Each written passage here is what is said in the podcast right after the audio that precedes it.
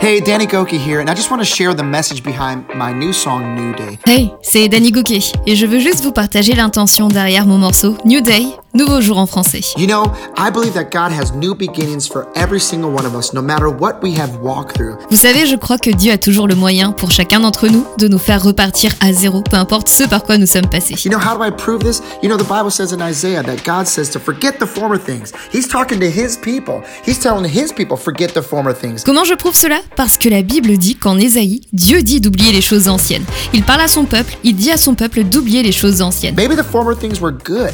But sometimes good can be an enemy to great. Peut-être ces choses du passé étaient bonnes pour l'époque, mais parfois le mieux est l'ennemi du bien. And maybe some of the former things were not so good, and that can leave a real tinge of bitterness and pain. Et peut-être certaines de ces choses anciennes n'étaient pas si bonnes que ça, et ça a pu laisser des racines d'amertume et de douleur. But when we let go and we make space in our heart for God's words, for His plan, for His purpose, and also for His healing, we'll begin to live a life that we could never have dreamed of. Mais lorsque nous lâchons prise et que nous faisons de la place dans nos cœurs pour les promesses de Dieu, pour son plan, pour son but dans nos vies, et aussi pour recevoir sa guérison, alors nous commençons à vivre une vie que nous n'aurions jamais osé rêver. Make space in your heart, receive the new day, receive this message of hope, and let's walk it out every day. Faites une place dans votre cœur, profitez de ce nouveau départ, recevez son message d'espoir et ensemble, marchons-y tous les jours. God's got new things for you. Your best is yet to come. Dieu a de nouvelles choses pour vous, le meilleur reste à venir. This is a new day. Hope.